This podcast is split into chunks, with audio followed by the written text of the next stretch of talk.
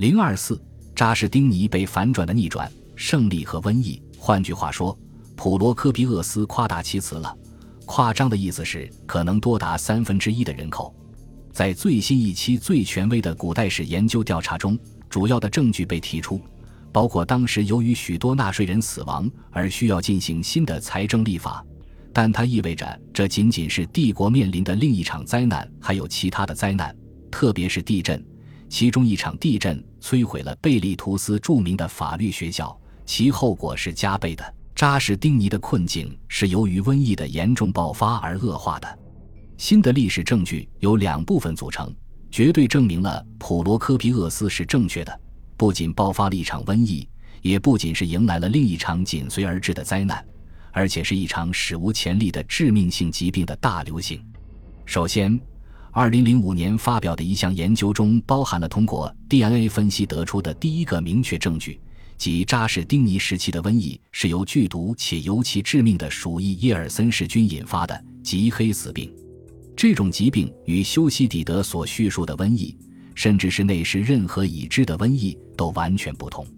作为黑死病的介质病毒。鼠疫耶尔森氏菌再次出现在一千三百四十四年前后的中国和一千三百四十七年的欧洲时，有些之前残留的免疫效力可以发挥作用，但对于五百四十一年的帝国人民来说，这是一种全新的病原体。因此，考虑到人们普遍较弱的自然抵抗力，他们并没有获得免疫，这使得病原体的毒性极强，也就是说，它导致患病的能力非常高。实际上，在五百四十一年，被携带鼠疫耶尔森菌的跳蚤叮咬会造成感染，这当然不是当时人们所了解的那种病原体，因为当时许多人已经获得了对已知病原体的抗体，因此与跳蚤接触的人有百分之九十或更高的感染率，这在古代几乎意味着所有人。在幸存者中，扎什丁尼患上了这种疾病，与我们的文献来源作者埃文·古里斯一样。但传染性是一回事，杀伤力是另一回事。事实上，显而易见，高传染性的疾病并不是非常致命的。普通的流感病毒几乎没有杀死多少患者。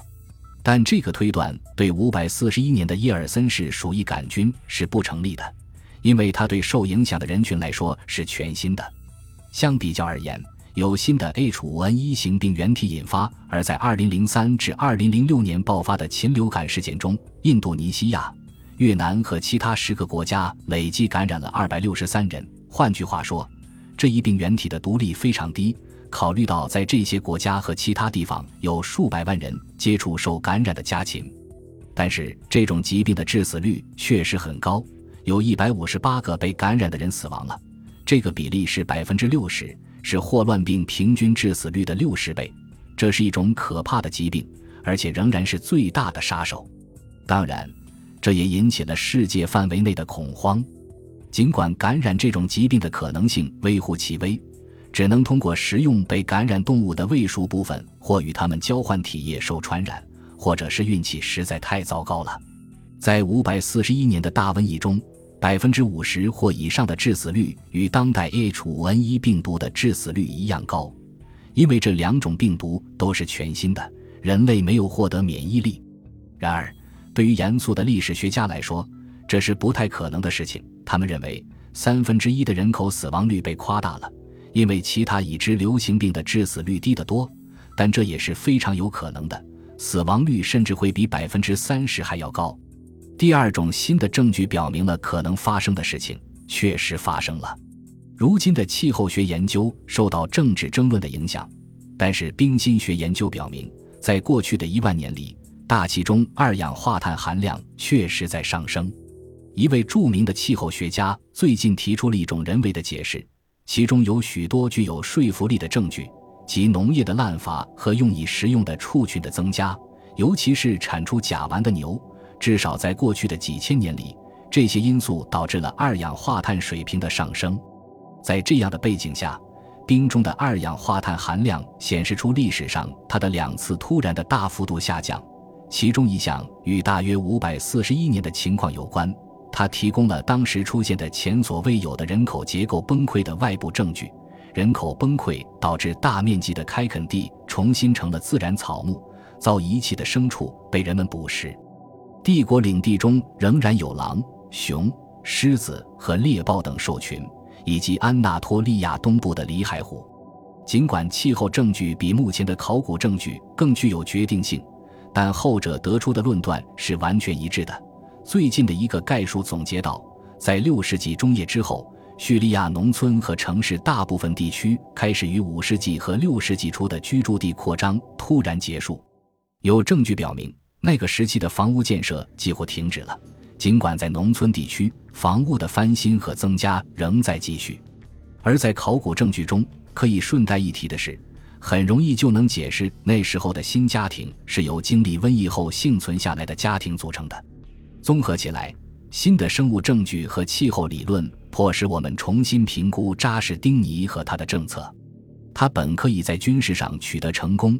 就像他在法律和建筑方面获得的成就一样，正是伊尔森氏鼠疫杆菌破坏了帝国。与那些受到较少影响的敌人相比，帝国的军事力量被大大削弱，因为敌人领地的城市化程度较低，或者因为他们的组织结构不那么有条理，因此更不容易受到体制崩溃的影响。突然间，他们的防线无人看守。一座位于叙利亚和阿拉伯边境拜占庭军事据点中的铸币厂无故消失，这个史料长期以来均被研究者证实。即使被误解，拜占庭的堡垒被抛弃，曾经繁荣的省份逐渐荒凉，他们的行政机构被严重削弱。帝国会发现自己陷入了完全不同的世界中，在那里，大草原和沙漠的游牧民族比帝国更受欢迎。而不那么城市化的波斯帝国也相对比较受欢迎。然而，扎什丁尼的继任者不会重蹈他的覆辙。他的野心是彻底摧毁阿非利加汪达尔人的势力，他已经成功了。因此，当土著部落开始从沙漠和奥雷斯山地的山丘上向拜占庭人发动袭击时，被征服的汪达尔民兵都没有来阻挡他们。更不用说被占统治地位的汪达尔人控制的附庸国了，所以负担沉重的帝国军队不得不与土著部落战斗。同样，当时帝国有好机会与意大利进行秘密谈判，而不是通过入侵和开启全面的战争来摧毁东哥特人的势力。如前所述，拜占庭军队于535年从重新征服的西西里岛登陆意大利之前。曾与西奥达哈德国王进行秘密谈判，西奥达哈德可以维持自身作为附庸国的地位，或是向帝国割让土地。帝国每年得到八万六千四百索里迪，四万三千二百名穷人的收入总和。也许十万个索里迪就可以和帝国达成协议，或者令西奥达哈德在王权上继续做出妥协。扎什丁尼的继任者会这么做，但他在瘟疫爆发前并没有这么做。在这之后，我们别无选择，只能回到迪奥多西战略的胚胎时期。他的外交战略是建立在简单战争与和平之间的权衡基础上的。在和平时期，以当时的标准来衡量，帝国的经济是异常高效的。它产生的税收收入可允许帝国向其侵略性的邻国支付巨额贡品，以维持他们之间的和平共处。因为无论如何，黄金会很快流回帝国内部。邻国人会购买那些他们渴望却不知道如何生产的商品。公元前五百五十八年，在一名叫做扎波根的领导人的带领下，庞特草原上的库特里戈尔斯突厥人入侵了希腊，并接近君士坦丁堡。他们施展惯常的暴行，让阿加西亚斯斯克拉斯提斯肆意放纵自己和其随从的恶行。扎什丁尼在贝里萨里奥斯退休时召回了他。让他领导仪式性的宫殿守卫部队，三百名老兵和一群志愿者奉命去驱赶敌人，但后来他们采取了更果断的行动。这一次，扎什丁尼向桑迪尔克施压，他是乌特里戈尔斯人部落的首领。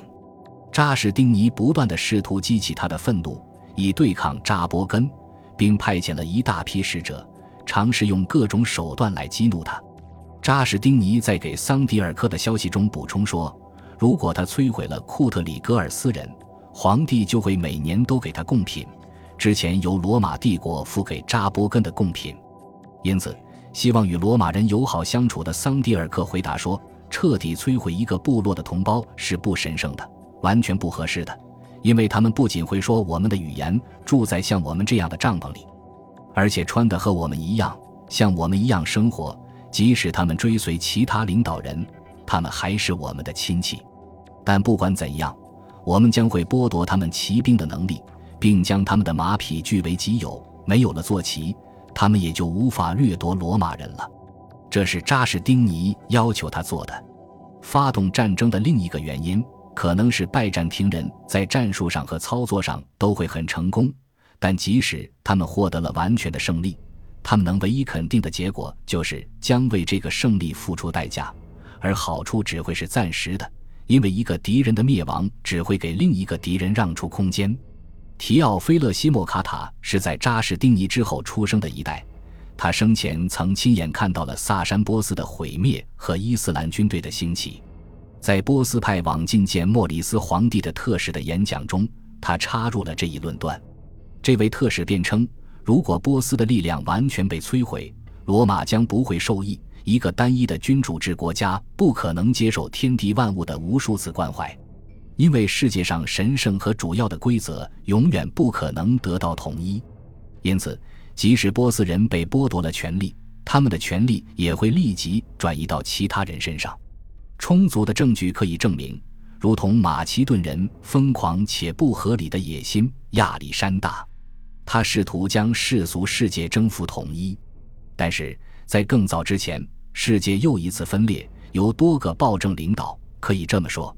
因此，如果波斯人被剥夺了他们的权利，并将掌握的权力传递给另一个国家，那么罗马将会面对什么呢？